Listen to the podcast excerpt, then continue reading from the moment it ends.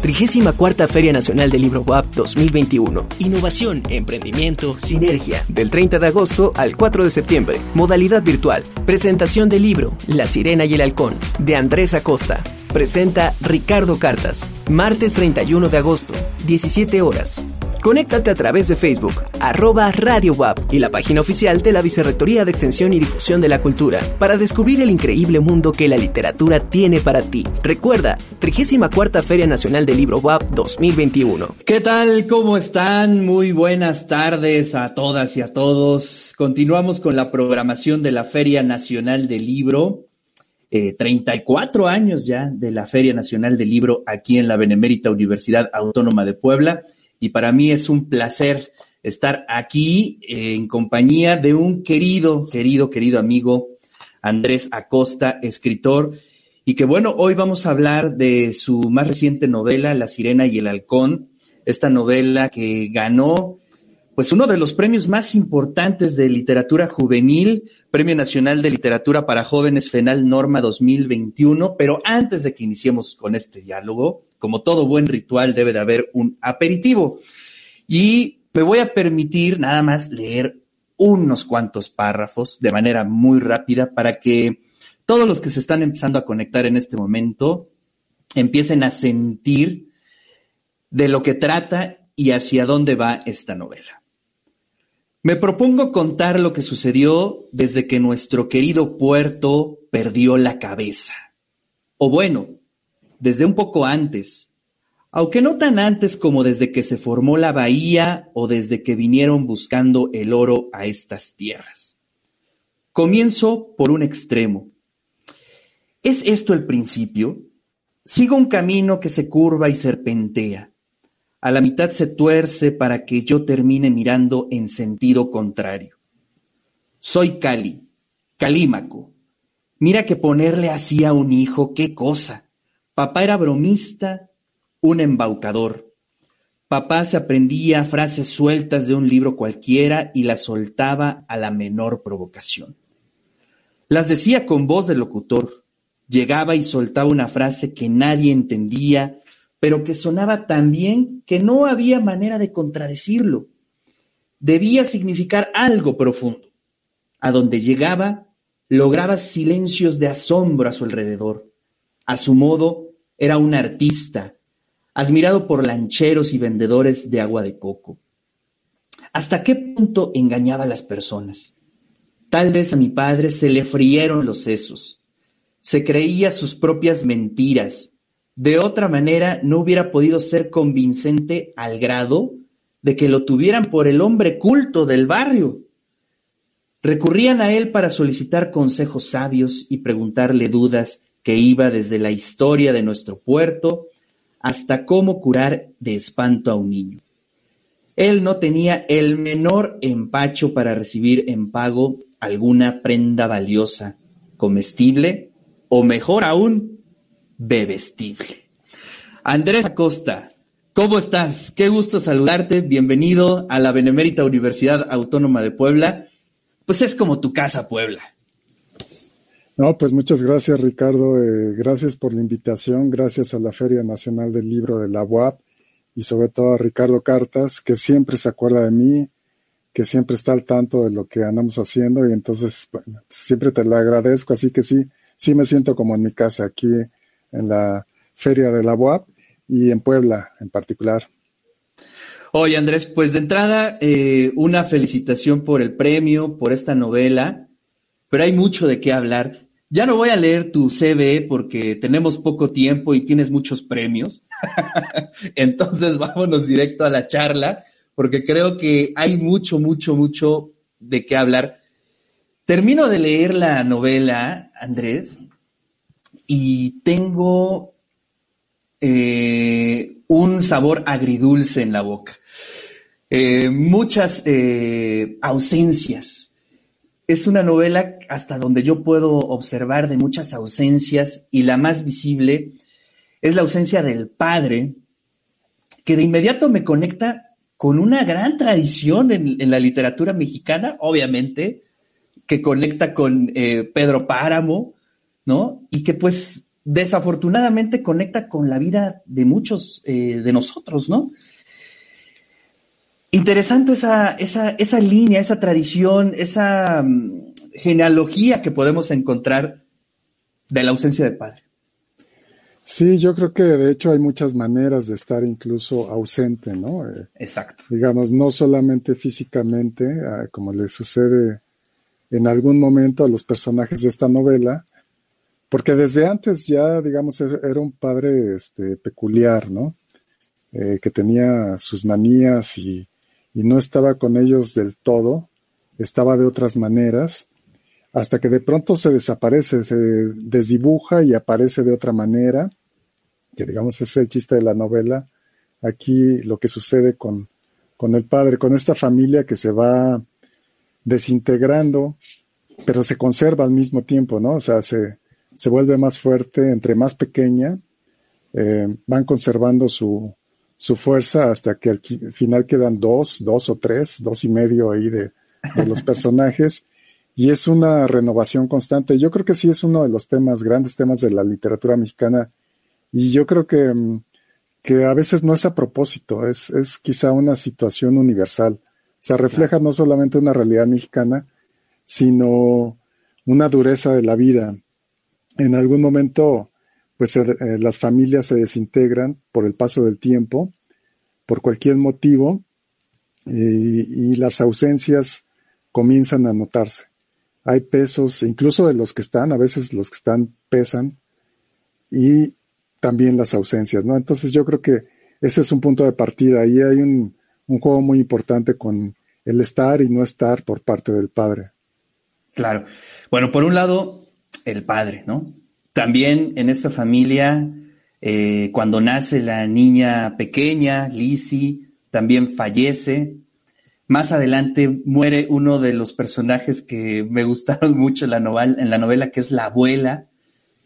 Y, creo que eso eh, de por sí tiene un peso específico dentro de, de la novela y dentro de nuestra vida y dentro de la sociedad. Tener un escenario así es complejísimo, pero además vamos a un escenario que es Aguamala, que bueno, pues es una metáfora quizá del puerto de Acapulco, y de pronto una historia desgarradora, pero al mismo tiempo entrañable, tiene cruces pues con la realidad, ¿no? Eh, o con una eh, perspectiva de realidad que es la violencia, eh, no solamente que se da en Aguamala, sino prácticamente en gran parte del país.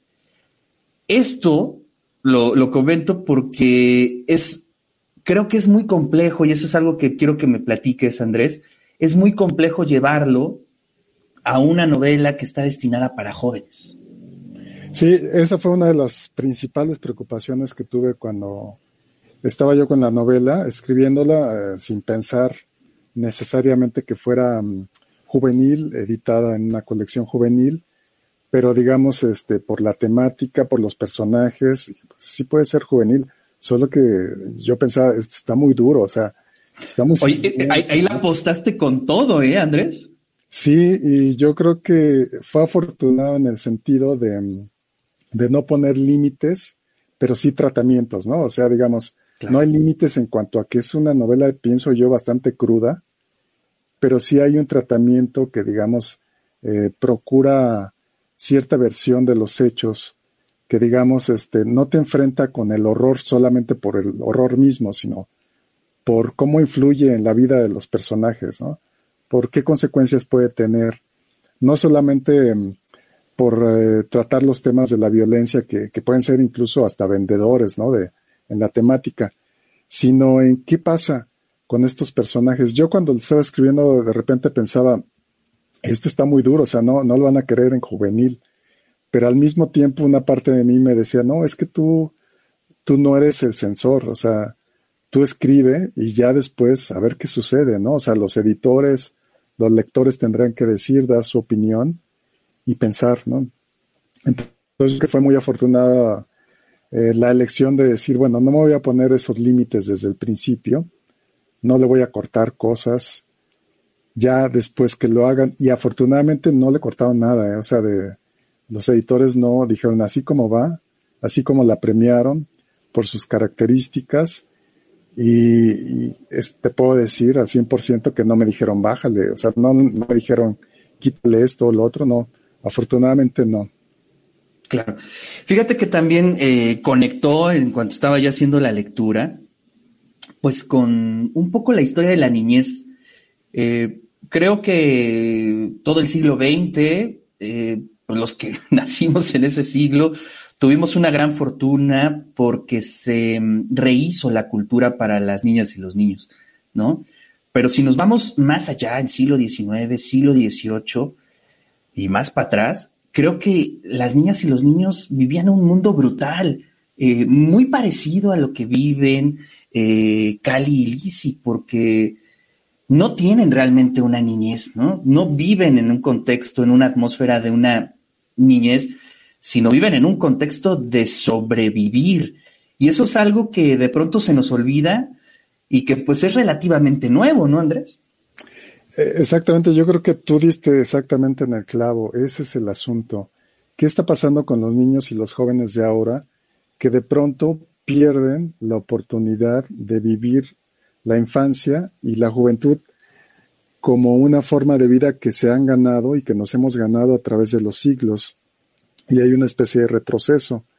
Y esto se refleja no solamente en la realidad cotidiana y que los niños y los jóvenes pasen directamente a trabajar, a llevar una vida que es como la de los adultos, sino también en la narrativa, porque si vemos un poco las historias tradicionales eh, de donde proviene la literatura infantil, pero claro, no la que ya está, eh, digamos, amelcochada, la que está censurada, sino la que realmente, y que en realidad no era para niños y jóvenes, sino era la literatura que se, que se contaba oralmente para todo público, en particular para advertir a los niños y los jóvenes de los peligros, se contaban unas cosas tremendas, ¿no? Este, temas muy duros que poco a poco, al par de que los niños y los jóvenes fueron ganando derechos, también en la literatura lo va reflejando y va abriéndose un espacio más de juego, de estudio, de los derechos que tienen los niños y los jóvenes.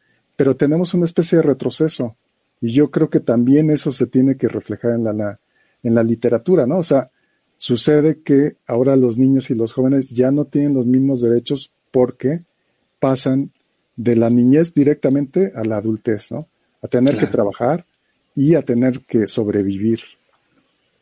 Y no está tan lejos de nuestra realidad. Por ejemplo, aquí en Puebla fue muy famoso el, o sigue siendo muy famoso lo que se le conoció como el Triángulo Rojo, una comunidades que están prácticamente a 40 minutos de la ciudad de Puebla, en donde muchos niños, muchas niñas tenían como trabajo ser halcones, ¿no?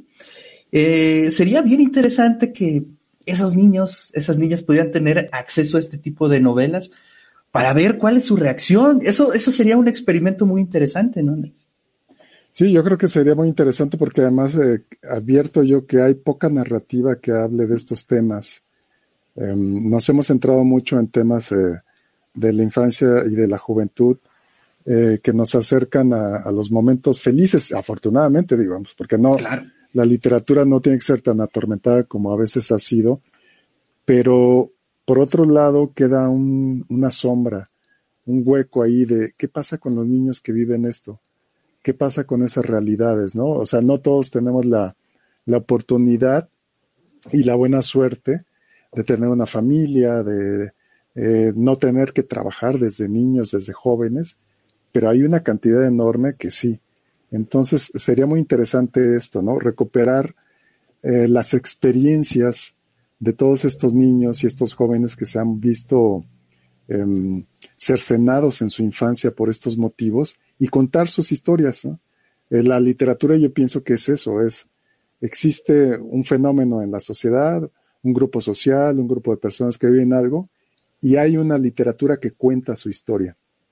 Creo que hay una ausencia en la literatura mexicana infantil y juvenil de estos temas. Y creo que la dificultad está en cómo tratarlos, ¿no? Porque no es fácil. No, nada fácil. literatura para adultos. Es más fácil hacerlo en literatura para adultos porque puedes hablar de violencia, hablar de cualquier este, problemática sin ningún cuidado, ¿no? Sin ningún tratamiento particular. Pero literatura infantil y juvenil sí existe, sí exige un, compromiso, una responsabilidad grande. Por eso yo creo que también no se da tan, tan fácilmente. Claro.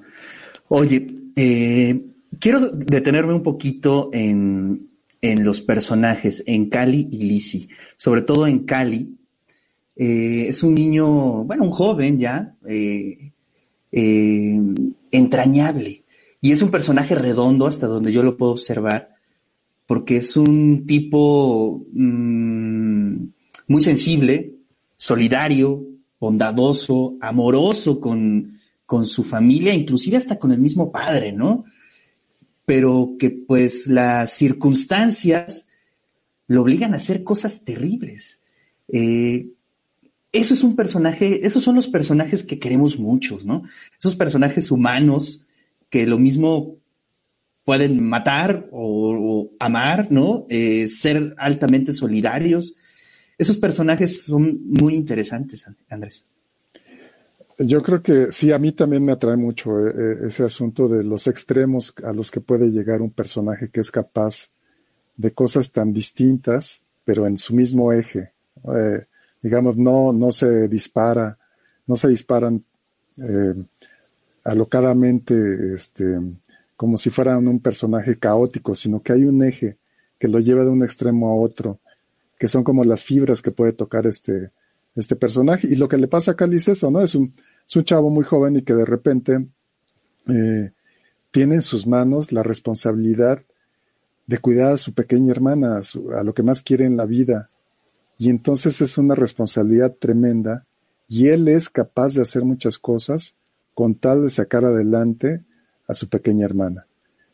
Por un lado tiene la ternura de cómo la trata, de cómo la cuida y por el otro lado tiene que enfrentar situaciones eh, verdaderamente violentas, difíciles, duras y tiene que hacer sacrificios para sacar adelante a su, a su personaje. Yo creo que de alguna manera, bueno, es, un poco la influencia de Dostoyevsky, ¿no? De literatura así de personajes eh, que se ven sumidos en este tipo de, de miserias, pero al mismo tiempo que gozan la vida. Yo creo que ese es el, el lado digamos, este, mexicano, sureño, tropicalizado, porque también, por otro lado, ellos viven en un ambiente muy festivo.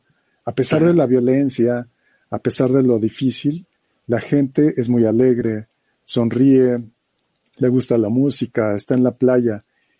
Eso es algo que creo que no vemos en otras literaturas, pero aquí sucede porque es una realidad mexicana. La gente no deja de ser alegre a pesar paradójicamente de las situaciones tan difíciles a las que se tiene que enfrentar. Claro.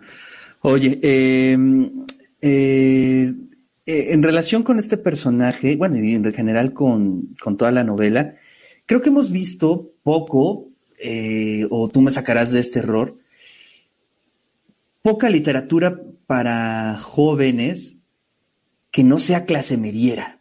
¿No? Eh, es decir, eh, como que las historias de los márgenes, por ejemplo, esa descripción que haces del sur, ¿no? En el sur están los pobres, pero yo vivo al sur, es decir, donde están los pobres de los más pobres. Eso es una, e, es, una circunstancia poco vista también. Es decir, estoy sumando elementos, ¿no? Por, por un lado el padre, por un lado la violencia, por un lado la pobreza. Eh, son temas que difícilmente se observan en la literatura juvenil, este, Andrés, o, estoy mal. No, no, completamente de acuerdo y eso sí es, digamos, sí me fijé un poco en eso. Ahí sí hay una propuesta un poco consciente porque existe la literatura del norte en México, eh, que es la del desierto, la de la violencia, la de los buenos narradores, muy, muy buenos que tenemos en México y que tienen ciertas temáticas y donde circula mucho dinero. Pero ¿qué pasa con la narrativa del sur? Tenemos muchos poetas en el sur, pocos narradores. A mí de pronto me interesó mucho ver, eh, tener en las manos un libro que hablaba de el sur narrado desde el sur y además el sur del sur, ¿no? En donde, digamos, porque Aguamala, que es como Acapulco, puede circular en espacios donde hay mucho dinero, pero están los espacios donde no hay nada de, recursos económicos. Me interesaba mucho contar esa versión de la realidad, ¿no? ¿Qué pasa con el Acapulco pobre, con la gente que no tiene todos esos recursos, que no son turistas, que no son eh, la gente que se la pasa súper bien y que vive al día al día de esa manera? Digamos, un poco como antecedentes tal vez eh, de no, no clase medieros en, en México está la literatura urbana, eh, que surgió en México hace algunas décadas y que pasó un poco de, moda, ¿no? De repente había ciertos márgenes que se contaban, ¿no? Este, la literatura de Nesa, por ejemplo. Y creo que eso es algo que no, no se ha rescatado. Pero aquí ya no estamos en lo urbano, estamos en un puerto y estamos al sur del país. Entonces me interesaba por distintos lados. Primero, no es la literatura clase media del centro, ni es la del norte, es la del sur y aparte, en especial, dentro de una colección infantil y juvenil. Creo que esa es una propuesta, digamos, arriesgada. Así Muy arriesgada. es como si me estuvieras dando la receta de una bomba molotov, casi, casi, Exactamente, porque yo ahora a ver dónde la publicas, ¿no? A ver qué haces con ese libro. Pero maravilloso, hasta ganó el premio y eso es algo genial. Oye, ahora vamos con la abuela.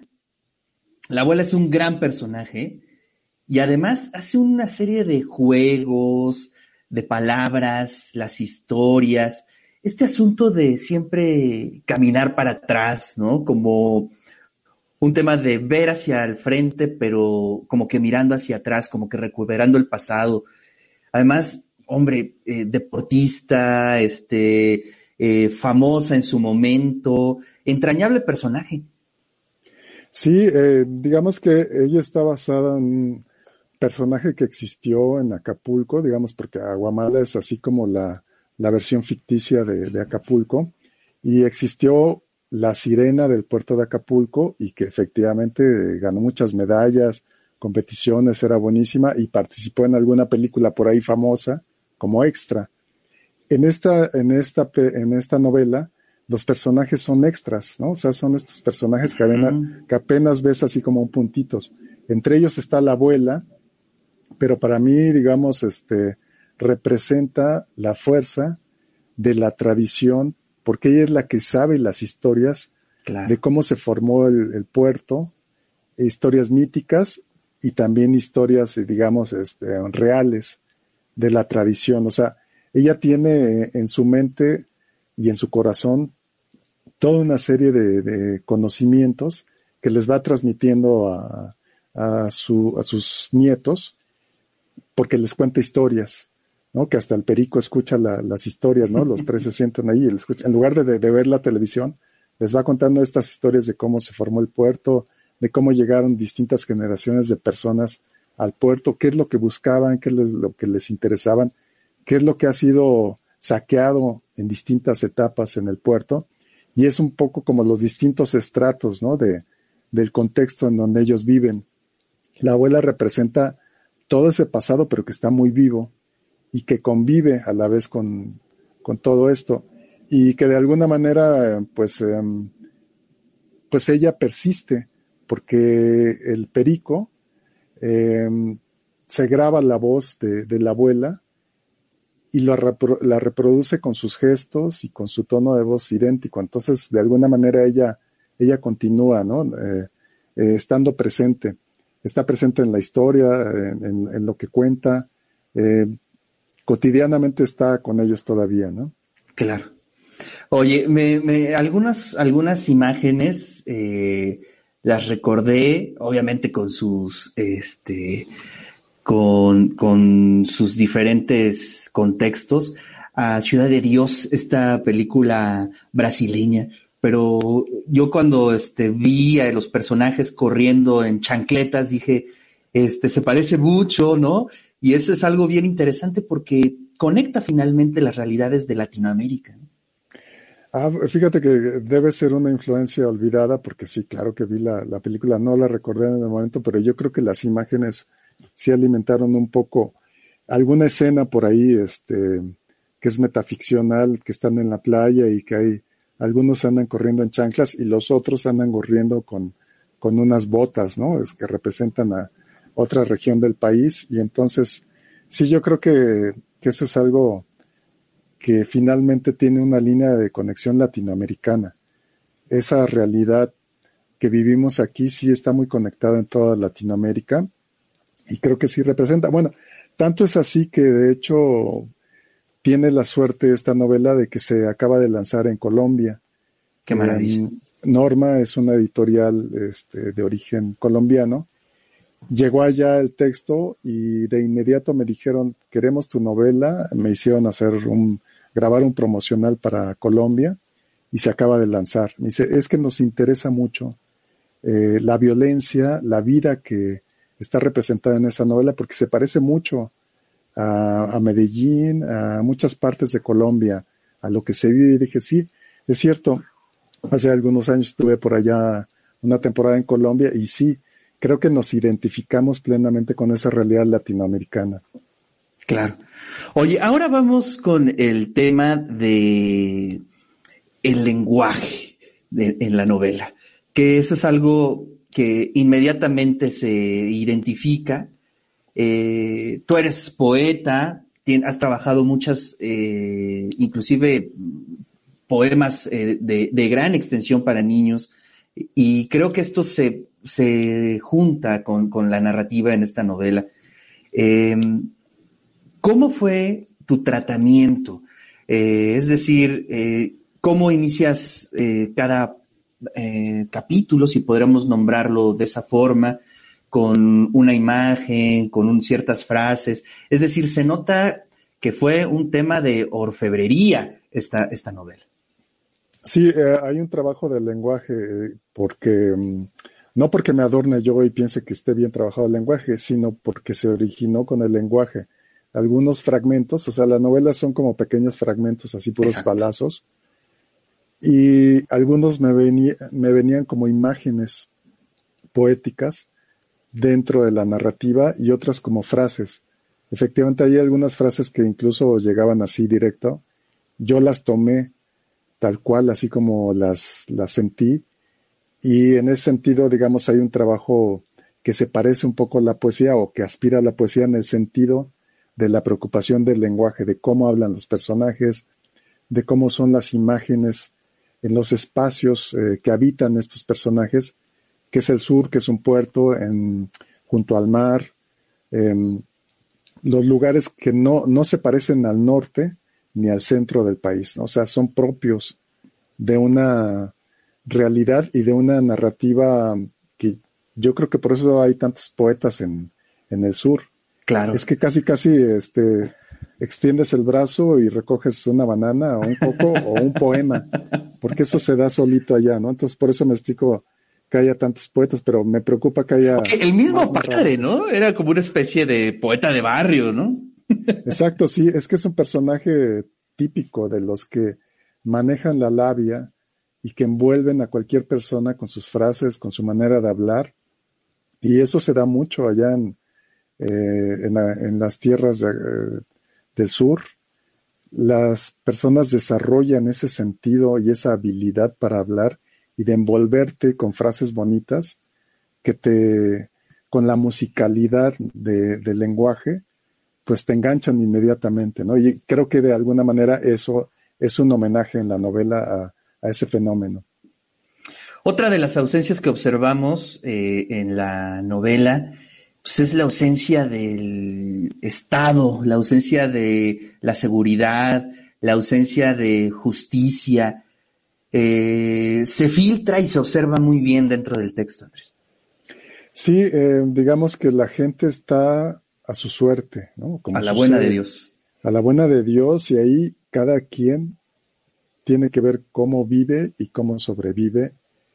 Y es muy difícil exigir justicia. Y ese es, bueno, es un fenómeno nacional, o sea, con una impunidad del noventa y tantos por ciento que vimos en México, en lugares todavía más apartados, pues debe ser como, como dirían aquí, más del 100%, ¿no? O sea, ya más imposible. Entonces, eso se nota porque es una realidad que nadie puede contradecir.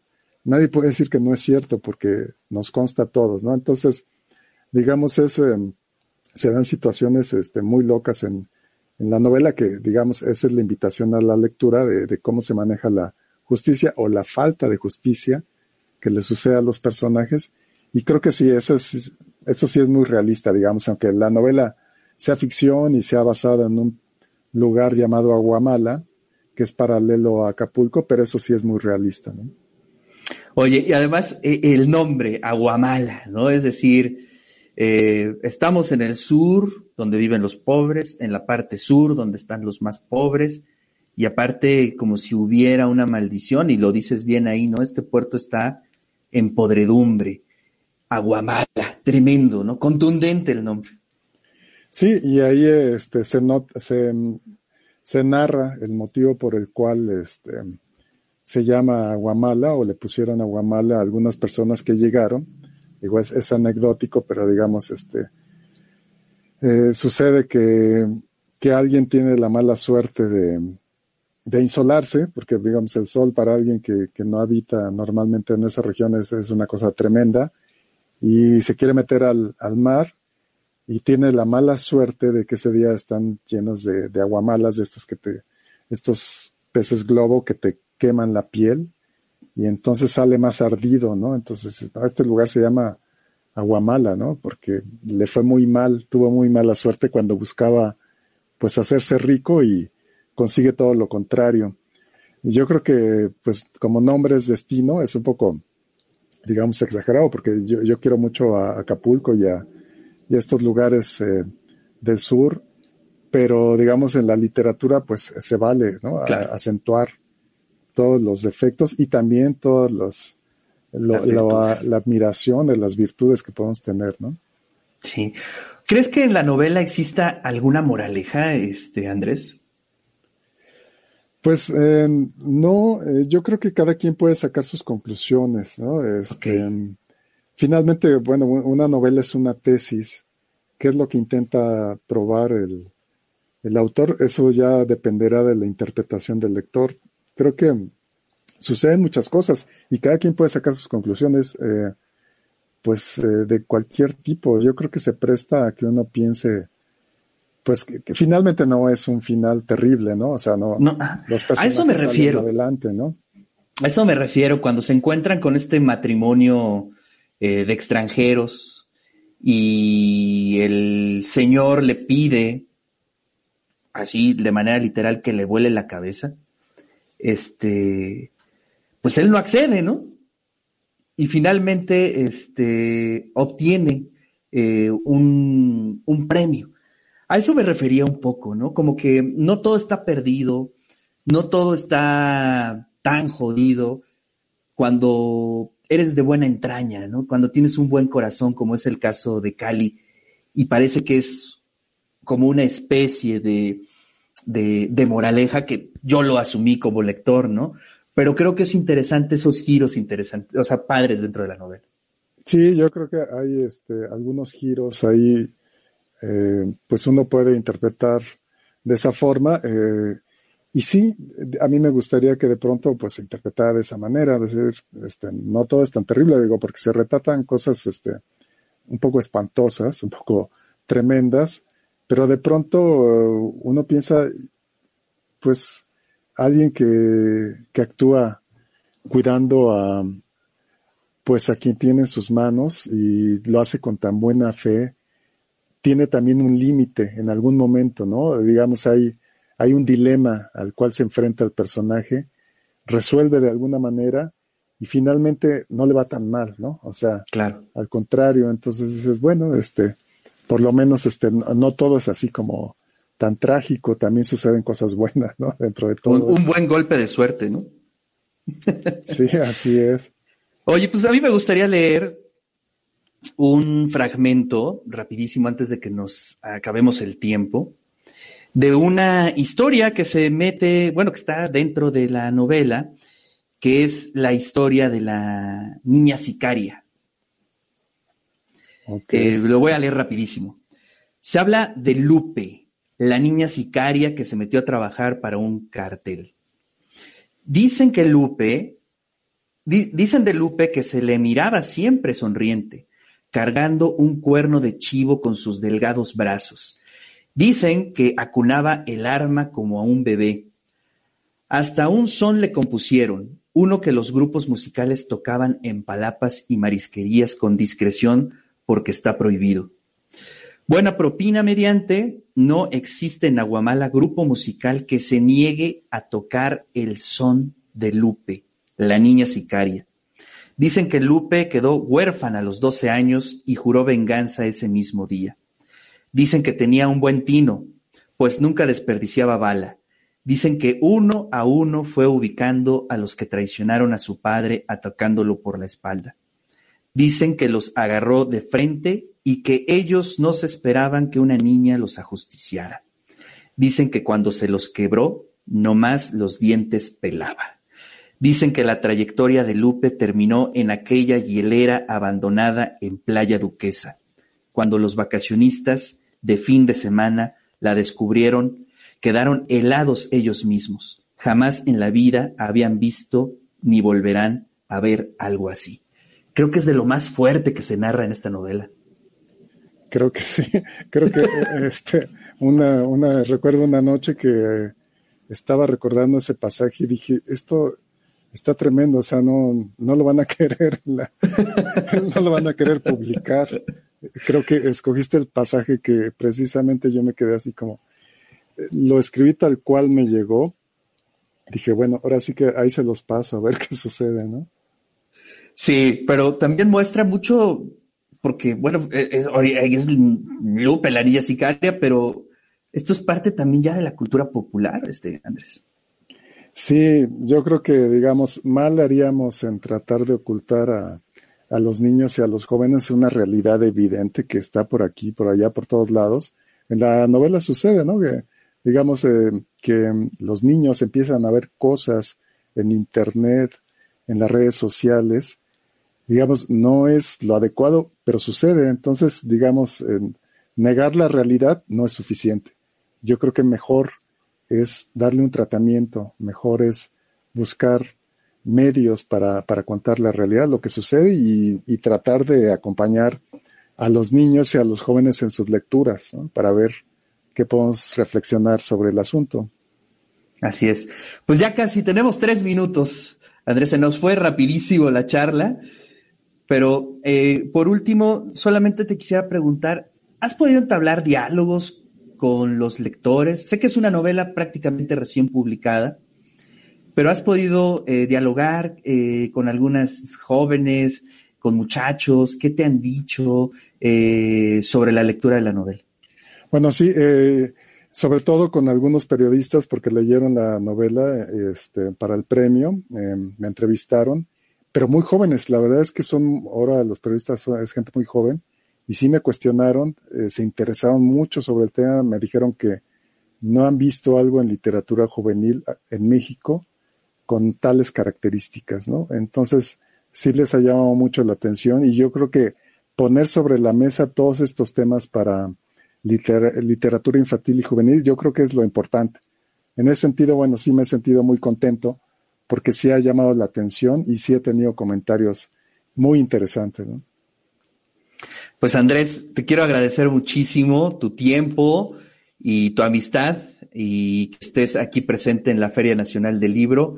La verdad es que gocé muchísimo la lectura, me la pasé súper bien el fin de semana que hice eh, la lectura de La Sirena y el Halcón. Y bueno, pues ya sabes que soy tu fan, he leído casi todos tus libros, así es que ahí los tengo en mi librero, en la colección, y pues te mando un fuerte abrazo.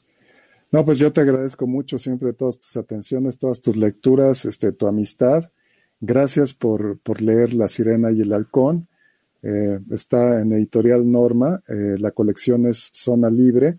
Apenas se está distribuyendo porque con esto de la pandemia es un poco lento, pero empieza a llegar poco a poco a las librerías. Ojalá que les guste, que la lean. Muchas gracias, Ricardo. Te mando un abrazo y te agradezco, como siempre, pues toda tu, atención y tu amistad, como siempre. Bueno, pues así llegamos al final de esta presentación. Muchas gracias. Vamos a continuar con el programa de la Feria Nacional del Libro en unos minutos. Y bueno, pues espero que le hayan pasado bien, que hayan eh, pues cuestionado muchas cosas, que les hayan surgido muchas preguntas. Y pues para todas las maestras, maestros que nos están viendo en este momento, pues contacten directamente a Andrés Acosta en sus redes sociales eh, para presentar la novela, ya que están reiniciando las actividades escolares, pues qué mejor con una buena novela como La Sirena y el Halcón. Andrés, cuídate mucho. Gracias. Gracias a todas, a todos. Abrazos.